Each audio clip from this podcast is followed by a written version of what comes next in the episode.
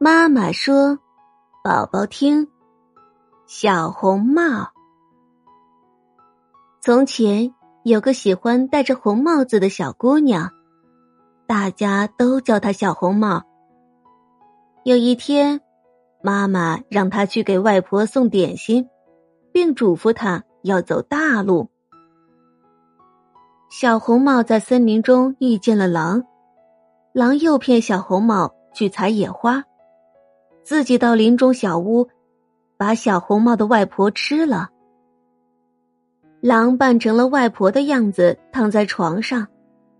小红帽到了外婆家，发现有些不对劲，狼就原形毕露了，把小红帽也吞进了肚子里。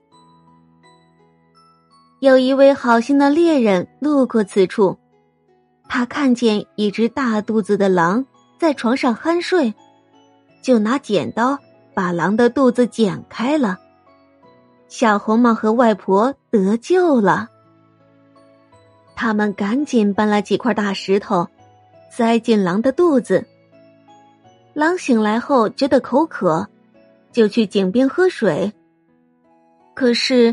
那些石头太重了，他跌进井里摔死了。小宝宝，妈妈要问你：小红帽和他的外婆被谁救了呢？